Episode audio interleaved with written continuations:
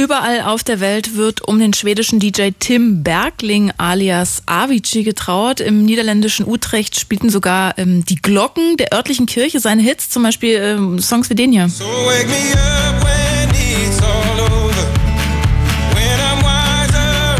Das kann man jetzt mögen oder nicht, aber Avicii gehörte auf jeden Fall zu einem der erfolgreichsten DJs der Electronic Dance Music Szene. Aber schon vor Jahren berichtete er vom Alkoholismus, also seinem eigenen und den daraus resultierenden gesundheitlichen Problemen.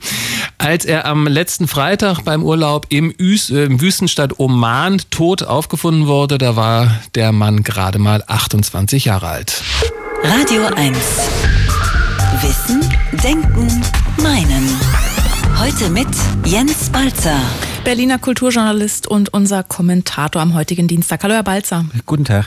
Gut, also im Club der 27-Jährigen, also mit Jimi Hendrix, Janis Joplin, Kurt Cobain oder Amy Winehouse ist er nicht, aber 28 ist natürlich auch kein ja, Alter, um abzutreten. Ja, ja, hört denn das nie auf mit den Exzessen in der Musik? Ja, man muss dazu erstmal sagen, es gab ja bislang keine verlässlichen Angaben über seine Todesursache. Ne? Also Tötungsdelikt könne sie ausschließen, sagte die schwedische Polizei. Ansonsten wisse man, was passiert ist. Aber Zitat, wir geben es auf Wunsch der Familie nicht an die Medien weiter. Also ob das jetzt wie im Club der 27-Jährigen, die Sie gerade genannt haben, wirklich jetzt auch so ein Tod durch Drogenexzess ist, weiß man nicht. Was wir wissen ist, dass er bereits seit zwei Jahren keine Live-Auftritte mehr absolviert hatte, ne, weil er sich dem Druck nicht mehr gewachsen fühlte und dass er sich schon mit 24 Jahren, das war 2014, durch seinen tatsächlich dauernden übermäßigen Alkoholkonsum eine Entzündung der Bauchspeicheldrüse zugezogen hatte und später musste sich auch noch den Blinddarm und die Gallenblase entfernen lassen. Interessant, Ecstasy oder sonst welche chemischen Drogen hat der Mann nach eigenen Angaben nie genommen. Er sei immer zu beschäftigt damit gewesen, an seinen Erfolg zu arbeiten, hat er dem GQ-Magazin Magazin mal gesagt. Und darum habe er zu viel Angst vor Kontrollverlust gehabt. Und damit komme ich auf Ihre Eingangsfrage zurück. Also wir reden hier eigentlich gar nicht über ein exzessives Leben, mhm. jedenfalls nicht in dem Sinn von Sex, Drugs und Rock'n'Roll von früher, ne, sondern über jemanden, der sich ganz einem extremen Leistungs- und Erfolgsdiktat unterworfen hatte und viel Alkohol trank, um den Druck zu kompensieren, offensichtlich. Also ich bin nicht ganz sicher, ob das allen Radio 1-Hörern so ganz klar ist. Deswegen sage ich es nochmal oder wiederhole mal, was Sie eben gesagt haben. Diese Electronic Dance Music, deren Entwicklung Avicii seit Anfang der 10er Jahre wesentlich mitgeprägt hat, ist im Moment das erfolgreichste und damit auch ertragreichste Popmusikgenre überhaupt. Da ist wahnsinnig viel Geld drin. Diese Musik findet in Stadien und auf riesigen Festivals statt, in den Großraumdiskotheken auf Ibiza und in den teuren Entertainment-Tempels von Las Vegas. Also da, wo man früher mal Celine Dion und Elton John feierte, da sind jetzt DJs wie Avicii, Skrillex und Deadmau5 die ganz großen Nummern. Wobei DJ im Übrigen nicht heißt, dass da jemand Schallplatten auflegt. Das hat Avicii, äh, Tim Bergling, immer ganz offenherzig zugegeben. Seine Sets waren komplett vorproduziert im Prinzip drückte er nur auf den Startknopf am Laptop und schwenkte dann die Arme herauf und herunter, um das Publikum in euphorische Stimmung zu versetzen.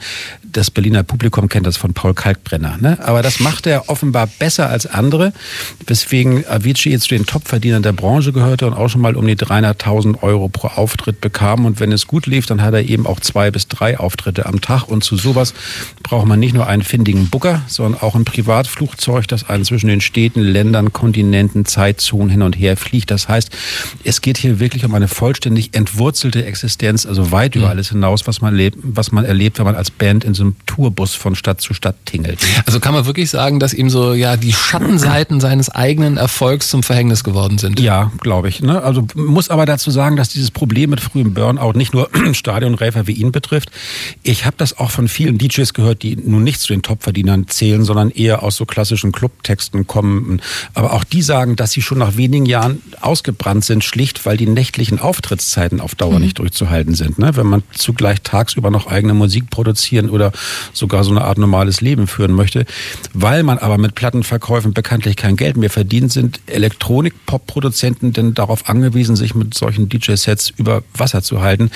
Das heißt, die Aufhebung dieses normalen Zeitrhythmus, ne, morgen, nachmittags, abends und so, die man als Teil des ravenden Publikums so toll findet, also dieses endlose Jetzt auf der Tanzfläche, das wird ja zu einem existenziellen, existenziellen Problem, wenn das zum Normalzustand der beruflichen Existenz wird. Oder nochmal anders gesagt, es ist ja nicht der eigene Exzess, der hier die Gesundheit und das Leben von diesen Leuten bedroht. Es sind die Exzesse der anderen, also der Kunden, für die man zum quasi Exzessdienstleister geworden ist und die man weiter bedienen muss, auch wenn man sich, wie Avicii das öfter gesagt hat, nach einem normalen Leben sehnt. Also der Exzess wird zur lästigen und lebensbedrohenden Pflicht. Vielleicht beschreibt diese Entwicklung ja die Lage am heutigen Pop ganz gut.